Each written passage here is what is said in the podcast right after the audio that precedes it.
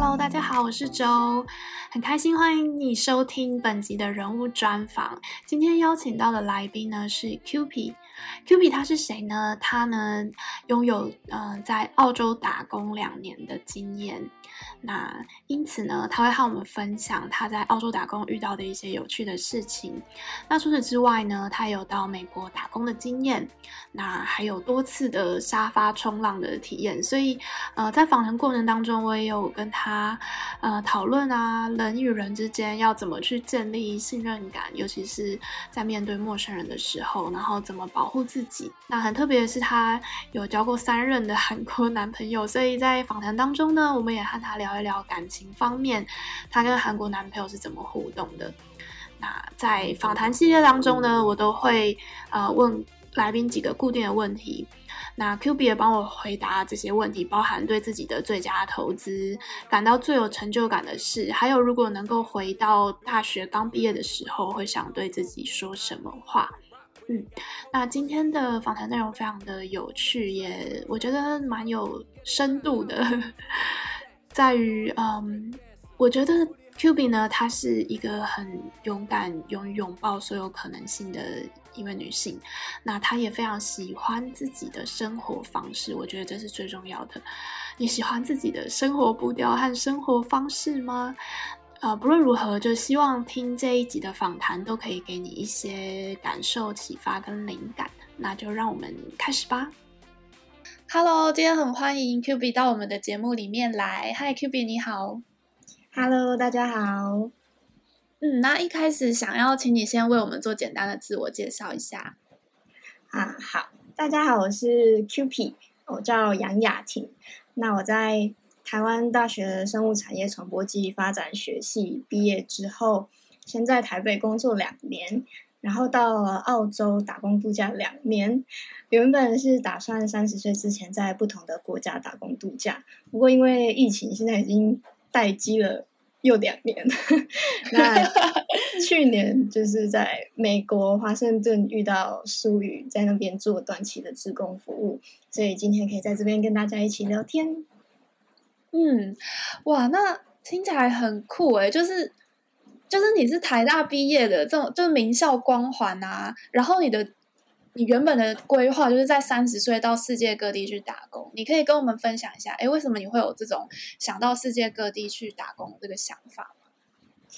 嗯，一开始我也是没有这个规划。但最初埋下会去澳洲的宗旨是在澎湖做 Couch Surfing 沙发冲浪的时候。哦，你有做过 Couch Surfing？对，我很喜欢 Couchsurfing。嗯，然后那时候的沙发组他们是英国跟加拿大的情侣，但是我们是在澎湖认识。那嗯，他们在打工度假认识，现在依然还在一起环游世界。那当初他们就非常推荐我要去澳洲打工度假，之后就刚好遇到工作上不顺利，然后研究所又落榜，就觉得哎呦，是时候。重新体验一下人生了，所以我就买了最便宜的机票，出发到雪梨。嗯，哦，那其实真的很要很有勇气诶。虽然你刚刚讲说可能有一点不顺，因为我们大家哎，这你这样讲，我们非常有感啊。工作不顺，每天都遇到，但是你可以很勇敢的去跨出这样的舒适圈。可是同时，你会不会担心别人的眼光？因为哎，毕竟你是台大毕业的，你会怎么看这件事情？嗯，偶尔会在意一下眼光，不过我觉得我比较不在意其他的人的眼光，而是我会在意我自己脑袋里面自己批评自己的声音，就像是、哦、嗯嗯，朋友他分享。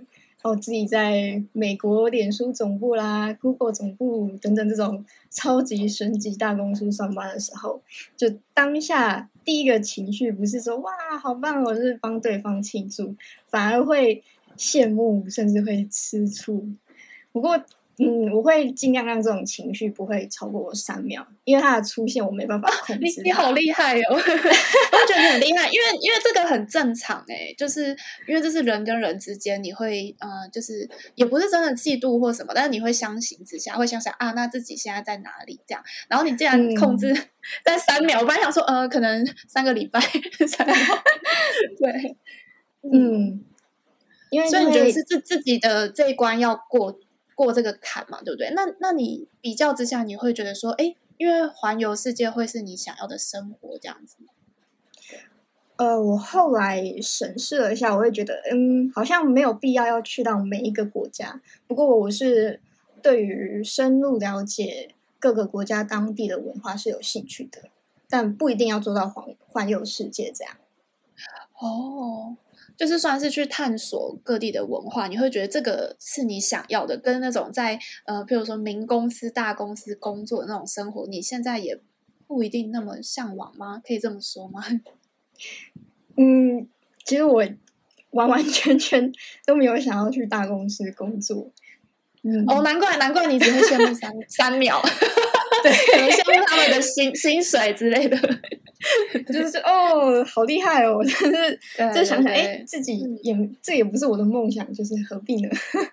哦，对啊，对啊，真的并不是你要的东西。嗯。好，那可以跟我们聊一下你澳洲打工的这个体验吗？你在那边是在两年吗？哦，对，我在那边两年就经历过生老病死各个阶段。怎么说？就是我有抱过房东女儿，她刚出生的小女儿，然后很多情侣在那边也有。有了一个新的生命，然后还有很多经历丰富的叔叔阿姨，像是我遇过一位，她把自己去世老公的骨灰倒进火山的阿姨，然后像生病的部分，就因为在农场工作，那他们其实用了很大量的农药，就有一些同事他们有严重过敏啊，或者是得了红霉病。这种病他会发高烧好几天，嗯、全身无力、上吐下泻。嗯，然后最后我刚到不到半年的时候，我在那边认识的澳呃韩国朋友，他就车祸过世了。嗯，所以就真的生老病死都在澳洲经历过这样。哇，那那一定也带给你很多不不同的想法跟改变吧，对不对？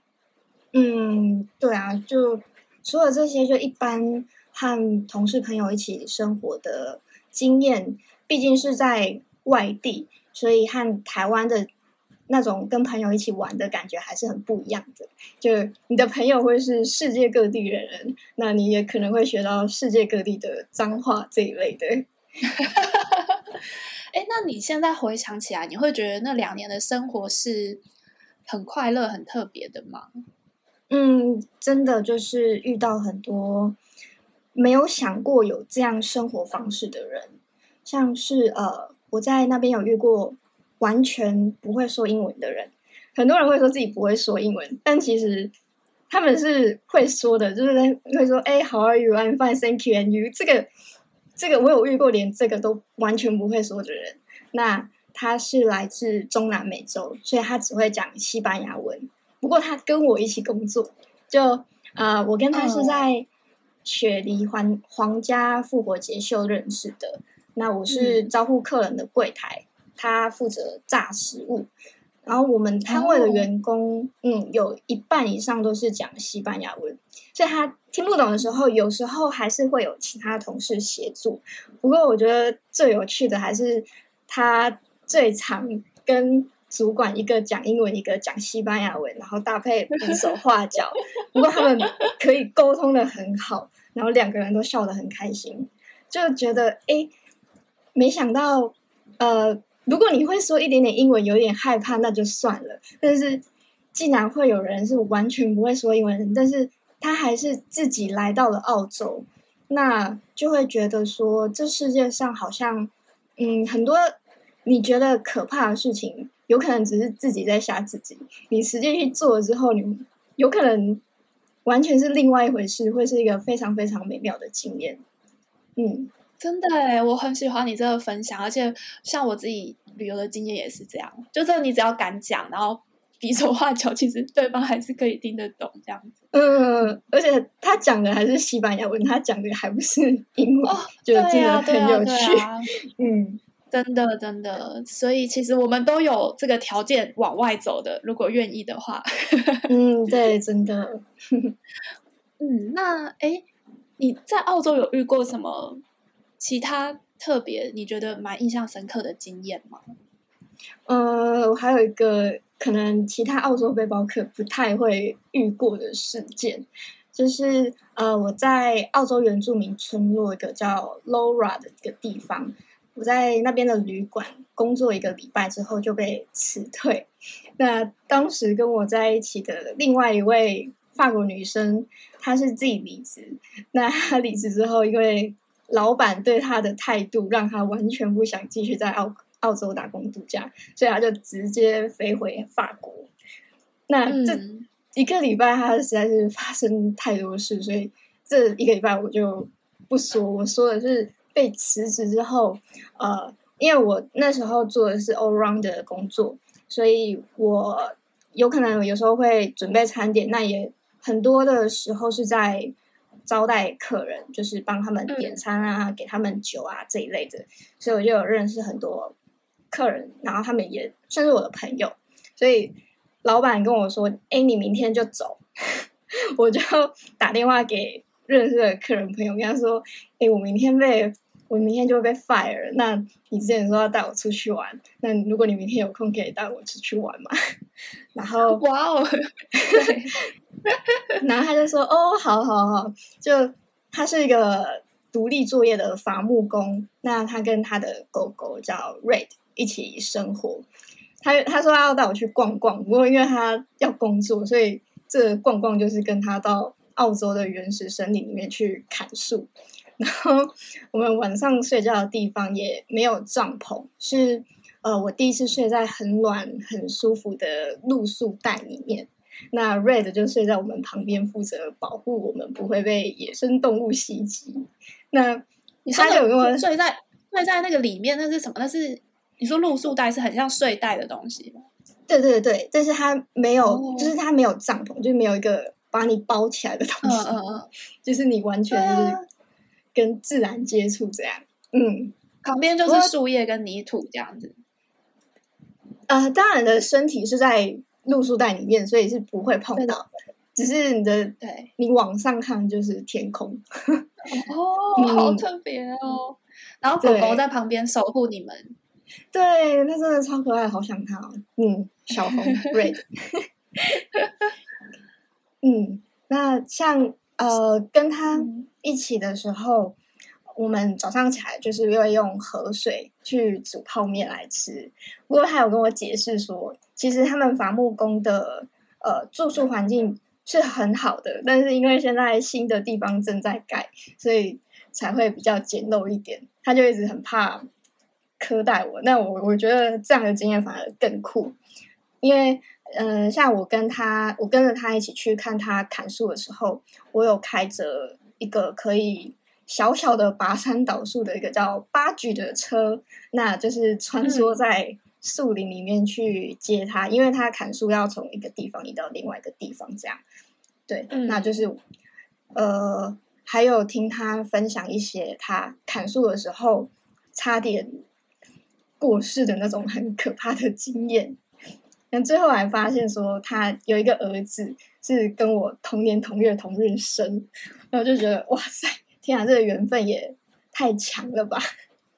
嗯，这是真的吗？还是他想？这是真的，这是真的，没有没有没有，他没有想搭讪我，但是就是因为像我，我在七岁的时候，我爸爸就过世了，那我就觉得，哎、欸，好像老天突然在一个在我七天被辞职之后，就给了我一个。澳洲的爸爸的感觉，哇！我觉得好像有一种神秘力量的感觉，但是我觉得这一切的体验要先从你愿意开始。就是我有点好奇，你当时被辞退啊，你打电话给他，这个原因是什么？就是一般人都会很害怕，都会怕什么陌生人危险啊，尤其是那种长辈，常常都会就是一直念有的没的。但是，哎，你可以这样子有这样的勇气，哎，你是怎么看待？就是。就是陌生人之间或人与人之间的信任。嗯，我相信人性本善，所以就算遇到坏人，我会觉得坏的是他的行为，不是这个人。而且其实遇到坏人的几率是有，是真的有，但是他比起遇到好人的几率真的是小太多了。所以如果为了怕不想遇到坏人，呃，放弃了可能遇到好人的机会，我觉得是非常非常非常可惜。所以，嗯，像我常常沙发冲浪，我用的时候，我会先看一下他们的评论。那如果有负评的话，我就去看为什么他会被留负评。那负评的内容是合理还是不合理的？那我再评估要不要传讯息给他。不过，呃，嗯、就算你说的冲浪指的就是沙发冲浪嘛，对不对？对对对，就是 Couch Surfing。嗯，呃，因为因为有些人还不太了解，我这边稍微跟大家 分享一下，就是，哎，你你来分享好了。好，沙发冲浪就是顾名思义，在别人家的沙发上冲浪，没有啊，就是在别人家的沙发上睡觉。但是，其实我用下来，我睡沙发的经验非常少，好像只有一次，哎。对，就是我在香港睡过一次沙发，其他的时候都是大部分是有自己的房间、自己的床。不过有时候，有时候也会遇到要跟那个你的沙发组一起共用一个房间，甚至一个床的时候，这个时候会是比较比较危险。嗯，哎，对啊，一般人听到应该已经下巴掉下来了，尤其如果是异性的话。对，那那那你都怎么保护自己啊？就因为你刚刚说大部分好，比如说九九十五趴都是好人，好了，当然这非常棒嘛，就开启我们的冒险这种呃经验这样子。那如果真的遇到坏人，你会怎么判断，或者是你要怎么保护自己？嗯，像我在上面遇到的第一个变态，就是在抵达澳洲的第一天遇到的，因为我到澳洲第一天就用沙发冲浪，那我住的那一个人。嗯他的好评是上百条，而且他没有任何一条负评，所以我就觉得，哎，这也太妙了吧！没想到我贡献了他的第一条负评，但很扯的是，他也给我留复评。他的他给我留的复评是说，我在他家的时候一直想要离开，然后我就回他说，因为你在我睡觉的时候摸我啊。我说他他就有，他也在他的我给他的复评下面说。他是睡觉的时候不小心碰到我，是我太敏感。不过实际的情况是他醒着摸我，还跟我说话，说他很寂寞。而且，呃，好奇怪哦！我在澳洲一年后，一样在雪梨，我遇到另外一位日本女生。那她说她在 Couchsurfing 上有看到我的档案，她发现我也有住过那一个人的家。那她说那一个人不是很可怕嘛？因为她也遇过一些就是有点危险的状况，那我就觉得也太扯了吧！因为我当下遇到之后，我是没有报警，但是我有写信给 Couchsurfing 说，哎，这个人对我做的这件事情，我觉得他很危险，他不应该再存在在 Couchsurfing 上。嗯、然后他们给我的回信是，哦，他们会注意观察这个人。就没想到一年后又遇到一个女生，又有同样的经验，然后我们就决定我们要再再一次写一封信跟 Couchsurfing 说，就是又有女生遇到了，就是不能再观察，就是要马上把它停权这样。嗯，不过对啊，嗯，就是真的这些变态，我大部分都是在澳洲遇到的啦。不过就我遇到之后，我还是 就是继续下一趟旅程，因为我觉得。嗯、呃，遇到变态的几率是，真的是到澳洲才发现哦，真的是算不低耶。不过，不过通常他们出手之后，你马上拒绝，他们是不会再继续下去，因为他们的资料都在 Couchsurfing 的网站上面，那你们之间的对话内容也在上面。如果他真的对你怎样，那你去报警的话，他其实是会被抓，或者是有一些风险的。所以，如果你真的是勇敢的拒绝的话，我觉得大部分是不会再有进一步，当然是不排除会有更危险的情况。不过，我觉得最主要还是你有没有勇气去马上拒绝不适当的行为，这样。嗯嗯，我觉得这也蛮让人有一些思考的，就是可能他们原本的心态就是啊，试试看啊，这样说不定你也想要之之类的。对对对，就如果你也想要，那我觉得。可以，如果如果你不想要的话，就是要马上拒绝，这样，马上拒绝，这样。对，嗯、就是你不能让他摸一下之后再不要，他可能会觉得哦，你欲拒还迎哦。就是你就是你发现，哎、嗯，不对，他怎么可以摸我？就是没有经过我同意摸一些不适当的地方，你就要马上说，我我真的是不喜欢这样，就是你要停止。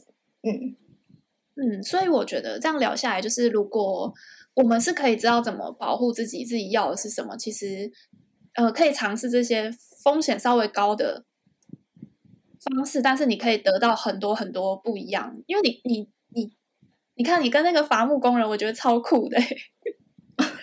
对啊，对啊，像呃，像我遇到的那个雪梨的变态哦，原本。那一天我是会有自己的房间的，但是他就跟我说：“哦，现在房间有点乱，你可能今天晚上不然你跟我一起睡。”然后他说：“我保证我不会对你怎么样。”他就有跟我保证。然后那时候还有另外一个德国女生也在他家 Couchsurfing，所以我想说：“哦，好，没事啊，就就是跟他一起睡。我”我、嗯、我因为我相信人性本善，但是他、哦、他出手了。不过当下除了说，嗯，他在 Couchsurfing 上有资料之外。当下还有另外一个女生的存在，其实也让我比较安心一点。就我知道，哦，我不是跟他单独在那个房子里面。不过那个像那个伐木工，我也有跟他单独。就后来某一天，我们有去一个小旅馆，就是在那边洗澡，因为野外他那个新的营地洗澡的地方没改好。然后他也是有一直跟我说，我真的不会对你怎么样。那他也真的没有对我怎么样。就是我觉得。不能失去对人性的信任嘛。如果我第一次我到澳洲的第一天遇到一个对我说他不会对我怎么样，但是他真的对我怎么样的时候，我就完完全全无法再相信这句话。之后我可能就不会跟这个伐木工一起出去玩，也不会有一些其他很酷的经历。嗯，哎、嗯，你跟那个伐木工人在一起好几天，是不是？呃，大概三三四天，然后我又另外一位客人，他是在澳洲最北端最北端开饭店的一个客人，他就刚好要载员工去凯恩斯，他就顺便把我载到凯恩斯，这样。哦，你真的超有勇气的。嗯，哎，那哎，我可以跟你聊一些感情部分的问题吗？哦，好如果你不介意的话，好好对，因为哎，如果你你看这样子跟不认识的男生可能睡在同一张床上，这种事情，你觉得你男朋友是可以接受的吗？我现在的男朋友当然是 没办法接受的，但是就是会呃，我某一任是他。睡在同一张床上，我不知道他能不能接受，但是他可以接受。哦、我我意思说，哎，因为你现在目前有男朋友嘛，那你会你你会敢跟他分享这件事情吗？就你觉得他可以接受你这样的想法吗？嗯，呃，如果在有男朋友的情况下，如果是要同睡一张床，我可能会拒绝。那如果没有男朋友，反正我就自由，就会没关系。不过如果是同一间房间的话，我会希望我的男朋友是可以接受，但是呃，像我现在 这个男朋友他是韩国人，我们在澳洲认识。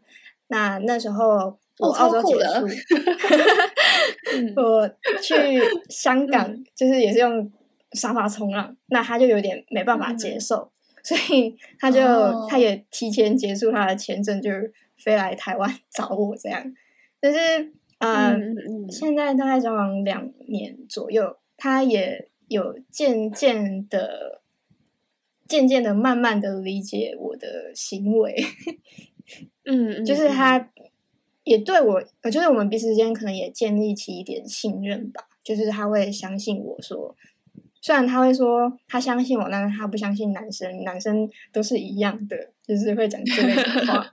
我就是会，还是要花时间跟他好好沟通。嗯嗯，哎，你刚刚讲到你在澳洲交了这样韩国的男朋友，哎，我觉得好特别哦。就是，嗯，而且还维持这么久，并不是只是短暂的那个什么夏日恋情这样子。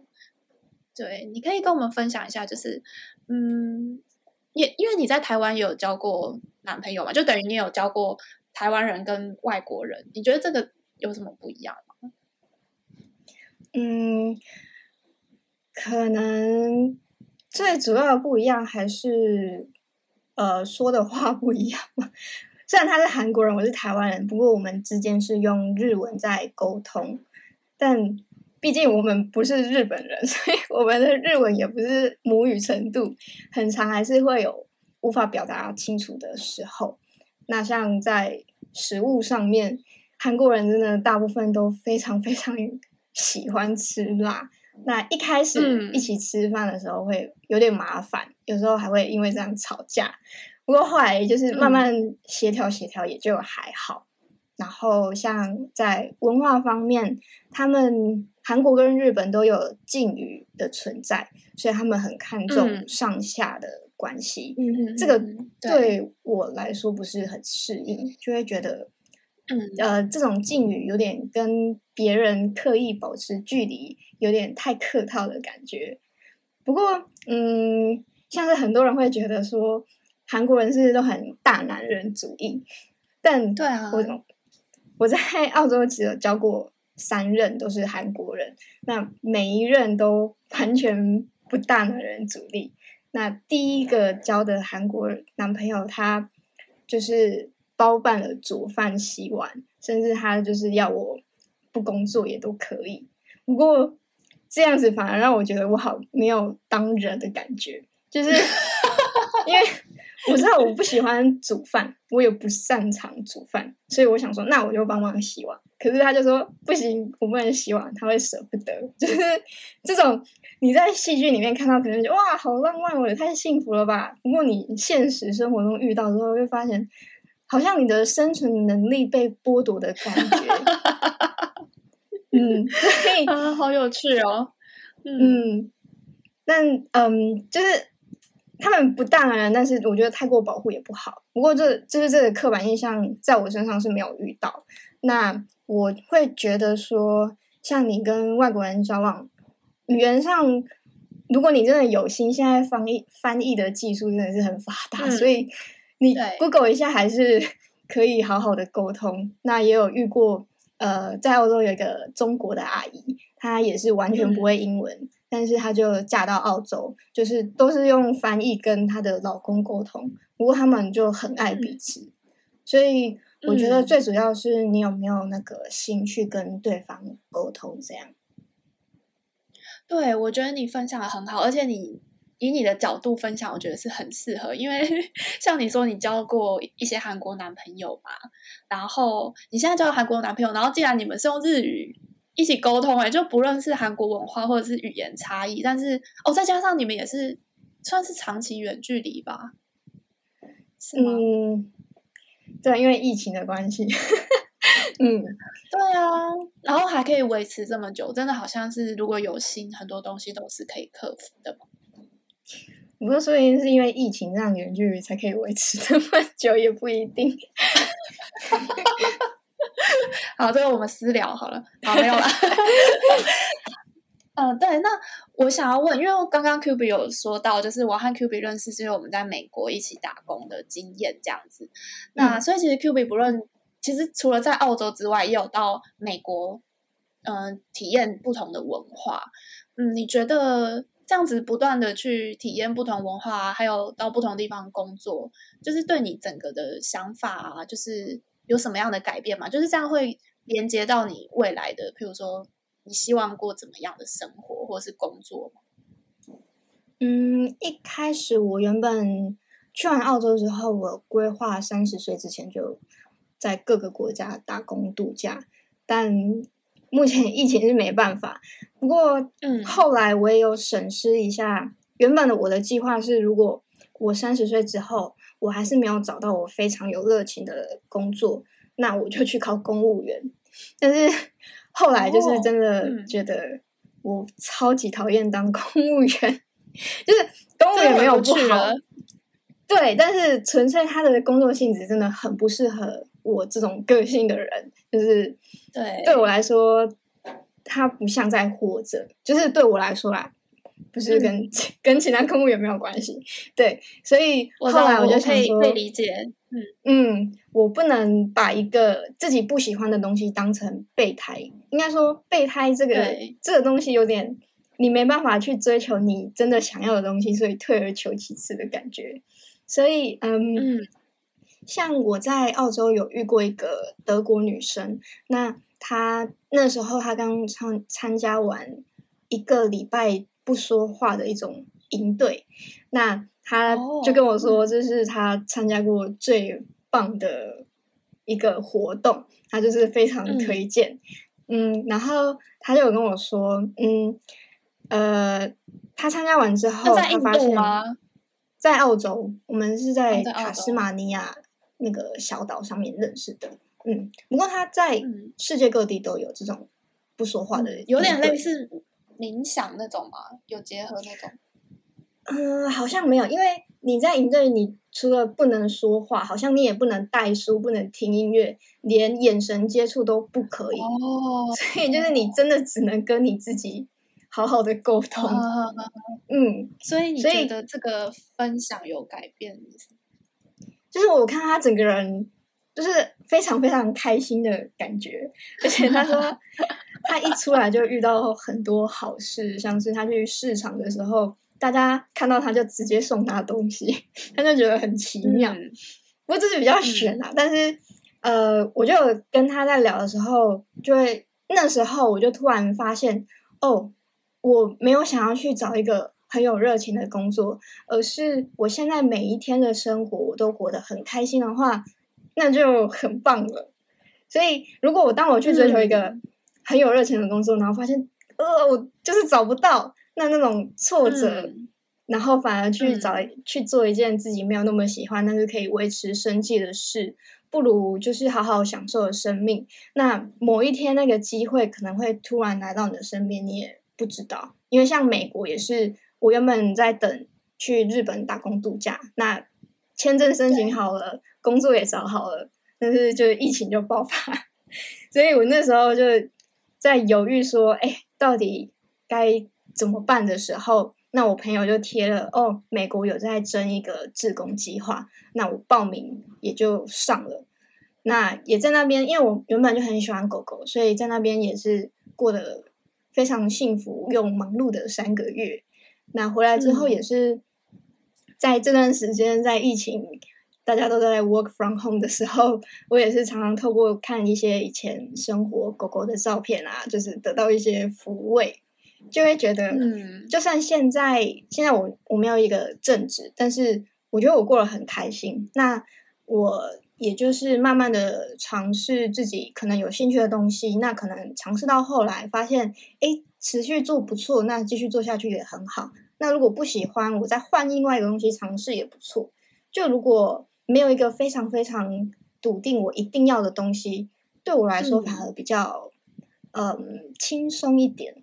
嗯嗯。我觉得是很好的分享诶，就是还在慢慢探索，而且在探索的同时，你这个人是很开心的状态，我觉得这很重要。嗯，好，那诶，可是提到这个之外，其实你还是，我觉得你还是有很多的自己的规划跟准备，因为你又考日检，又考 华语文的师资，对啊，嗯，那个其实是。我就是在审视一下我自己的特质，然后我发现我是不太适合做办公室这一类的工作。我喜欢很自由的感觉，嗯、所以我就是会朝一些比较可以让我自由发展的方向去找。那呃，华语师资是因为觉得，嗯，我现在是有在教一些外国人英文，那是刚好身边认识的人，他们想要。在增进自己的中文能力，那过程中，嗯、因为他这个学生他的程度已经非常好了，所以我们谈的内容可能会是一些比较像宗教性啊，甚至死亡啊、嗯、这一类很有意义的话题。然后我就觉得哇，嗯、如果我当老师，那我可以跟人家谈这种很有趣的话题，可以跟大家分享，嗯、听到不同的人生经验。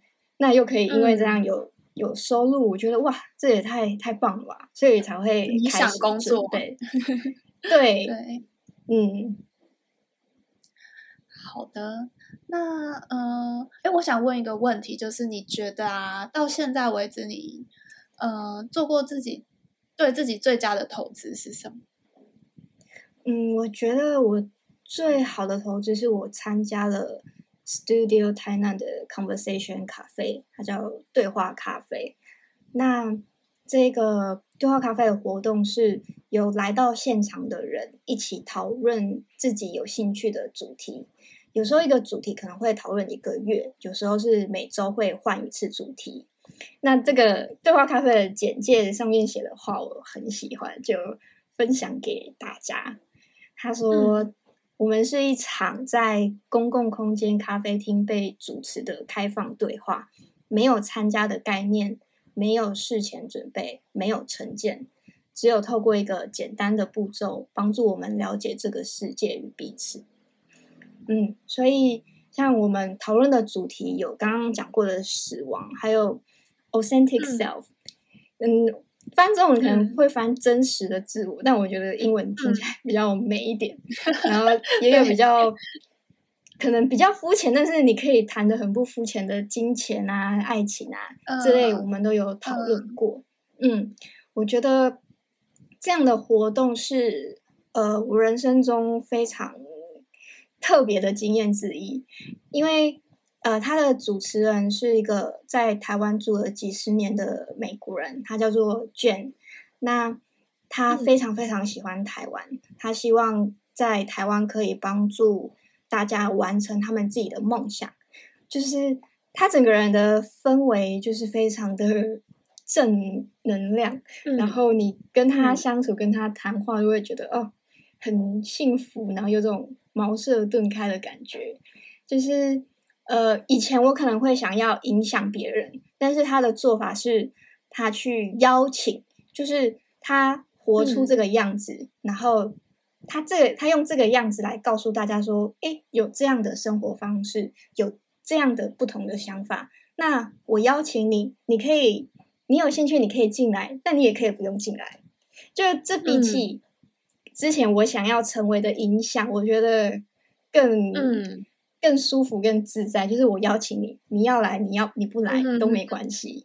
嗯，真的，我觉得舒服自在很重要，而且我觉得对方可能也要有一点点，就是他他想要主动想要进去，然后你们呃之间的那种影响力呀、啊，而且可能比较互相吧。嗯、我觉得一开始讲的那个影响比较有一种阶层关系，可能上对下。嗯，就是有种像有一点点那种嗯。我的想法是对的，你的想法是错的，所以我要影响你的感觉。嗯，有一点点说教的成分啊，但是像这个邀请的感觉，好像就真的像你讲的，就是是比较舒服自在的。嗯，对。哦，我觉得你分享这个好有趣哦，这个这算是一个 program 吗？就是它是一个一段时间的吗？它它有趣的是，因为它没有它没有固定的成员，没有固定的。时间就是它有点像是看大家当时的能量，说的很玄，因为卷他是一个，他真的是一个看能量的人，所以他会觉得哦，现在大家的能量没有在这个上面，那如果没有人来参加，那也没关系。那如果突然大家。很想要参加，开始有人在问，哎，什么时候有下一场？什么时候有下一场的时候，那这时候就是，哎，大家能量来到这边的时候，就可以开始办。Oh. 像最近因为疫情，uh. 那呃，有变成说好像要开线上的，那主题好像是讨论 COVID，就是讨论。不过因为每次的主题就是小组小组讨论，大概几个人？真的每一次都不一样。哦，每次都会有不一样的形式。嗯，只有死亡那一次，因为太多人才有分成两组。不过大部分就是大家坐一起，哦、然后一起讨论。嗯、那有时候还有可能就只有一个人去，然后还有自己回家的也有。哦、嗯，就真的是很 free，然后就是大家都可以参加，就是一个连主题也是大家，就是可能我说，哎，我想要讨论爱情。然后就看一下其他人有没有共鸣，如果没有共鸣的话，再看有没有其他大家比较有共鸣的主题，就是这种一起讨论讨论出来的。哦，哎，其实我有一点好奇的一个点，因为我之前有在学一些心理智商辅导，像这种如果类似团体的这种，然后让大家可能会分享一些比较内心的东西啊。可是那个团员的组成其实也是很重要的，就是有没有有一些，你们一开始会先讲一些规则嘛？就是大家对这个团体的期待或什么？因为会不会有一些就是感觉跟你频率很不对的人，然后同时出现在这个团体？还是你觉得其实你遇到的目前都是大家能量很很接近的？嗯。这蛮有趣的，因为来的人真的是四面八方，然后有时候对整场就可能只有我一个台湾人，其他都是外国人。这个时候也有，哦、这个时候我反而觉得是大家频率最对的时候，嗯、有比较多台湾的人的时候，我会我反而会觉得好像诶，怎么会有这样的想法？不过我觉得这很棒的是，他训练你去倾听别人说话的内容。哦而且它是有，它算是有一点一些些规则，就是你要用开放的心态去听，然后你不能批判。那你自己发表意见的时候也要简短。嗯、那它每一节就是每一回合会有不同的形式，像是一开始可能大家针对主题，每一个人都先轮流说一轮自己对这个主题的想法，然后之后在不同阶段会可能就是一起讨论，或者是针对某一点大家。在发表自己的想法这一类的，嗯，然后我会觉得你可能你听到哇塞，怎么会有人这样想的时候，那可能因为那时候就是我们的规则就是你要用开放的心态去听，然后你不能批判。那你用这这样的心态去听这个你觉得不太对的内容的时候，你自己会突然觉得，哎，虽然你刚听到的时候感觉很强烈，但是。你舒缓过后，嗯、会发现这不过就是一个其他人的想法。那你你可以不同意，嗯、当然你可以不同意。那你之后可以发表你不同意的意见。那你可能你丢出来的东西也会让对方觉得，嘿，怎么会有人这样想？那你也会对 对方的想法有一点影响。就是大家彼此可能在影响彼此，但是。也没有说，就是真的是邀请，就是没有说我要改变你，但是就是哎，这是我的想法，你可以听听看，这样，嗯嗯，哦，我觉得很棒哎，我觉得这是一个突破自己同温层的好方式，听一些不同人的想法，真的。好，那我想问你下一个问题，就是你有没有觉得至今而言啊，你做过觉得最有成就感？自己觉得很骄傲的事情，然后可以跟我们在这边做个分享。我觉得我做的最有成就感的是，在大学每年寒暑假都会到偏乡的国小去带营队。那、嗯、那时候大一下学期刚好是营队的主办人，不过也就是在那时候被其他一起出队的哥哥姐姐们有点言语霸凌，所以那时候我每天都很想消失在这个世界上。但是那时候也怕痛，所以我也不敢真的做出什么无法挽回的行为。不过就是 每天都在出队的时候，晚上的时候每天都很忧郁。但是白天因为跟小朋友在一起，我就会呃想自己到底为什么会来参加这个营队，那就真的是想要陪伴这些小朋友。所以白天的时候就是跟小朋友玩的很开心。那其中有一个小女生，我真的是一辈子都不会忘记她。因为她那时候完全不讲话，就是自己一个人在默默的，嗯、然后我就会去问他说：“哎，要不要跟大家一起玩？”然后他不会回答我，就是他只是摇头，然后他不想要跟其他小朋友玩。嗯、然后我就在问他：“那还是你就跟在我的旁边呢？”然后就说：“哦，好。”就是他们有时候好，他就点头，就是 他真的都不说话。嗯、对，不过他就就是。我营队的期间，他就大部分时间都在我旁边，然后都没有说话。不过在最后一天营队结束，大家要回家的时候，他就哭得很惨，然后送我一个卡片和一个小礼物。然后卡片上面是用注音符号写“婷婷姐姐，谢谢你这几天的陪伴”。然后我当下就觉得天哪，就是这会哭吧？真的，我那时候就跟着他一起哭，就觉得哇，自己做的事。好有意义哦！就是虽然对，就是等他们回家之后，还是觉得哇，因为被霸凌，就是那个环境真的是很痛苦。不过，嗯，就算这样，我之后还是每一届都有跟着一起出队，然后再去认识新的小朋友，也跟新的哥哥姐姐。当然，霸凌我的人也还在，那也就 还也是好好的，好好的。怎么那么过分呢、啊？你这么好相处的人，我觉得他们怎么会这样？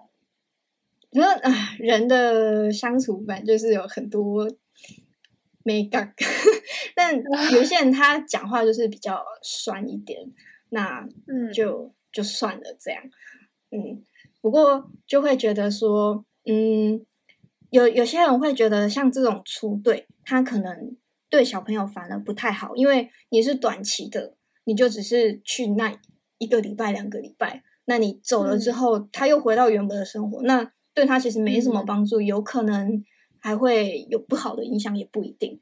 但是我收到这个卡片，然后之后每一次的出队，我会觉得。之后会发生什么，我们是无法控制的。但是，当我们真的付出行动的那个当下，嗯、每一个当下都好好的跟他们真心相处的话，我觉得，嗯，你在他的生命中已经给他很美好的七天了。那之后你可能没办法帮助他，不一定。但是那七天你们之间共处了一段很美好的时光，我觉得这就非常非常棒了。嗯。对，我也觉得，因为像你对他印象很深刻，我相信他对你印象一定也很深刻，或者是更深刻。然后就像一个种子一样会发芽，这样，嗯，是很有意义的事。嗯，好，那诶，我想问你最后一个问题，就是如果能够坐时光机回到过去啊，因为你有说过你大学毕业之后其实是有先在台湾工作的嘛，就是你有没有想要对自己啊，就是。大学毕业那个时候的自己说什么？就是可以同时给一些，比如说刚出社会的新鲜人一些想法。嗯，这一题呢，我会觉得说，因为我知道我自己是一个很算是很硬的人，所以如果我没有亲自试过我自己想试的东西，那你跟我说你不要试这个，试这个不好，我是不会听的。所以就算我遇到我从未来来的我，他跟我说你要快点去运动。我也是不会听的，oh. 所以就我觉得就像邀请，就我现在就是会想要邀请那些针对那些想要出国打工度假或者是跨出舒舒适圈不过没有勇气的人，呃，我会想要告诉大家说，就是不用怕自己语言能力不够好，因为就算你不会说。你还是会发现，原来我不会说英文，我不会说日文，但是我可以交到很多朋友。这也太妙了吧！嗯、然后，如果你你怕的是，你觉得你去之后对你的事业可能会造成影响，那可能是浪费你升职的时间。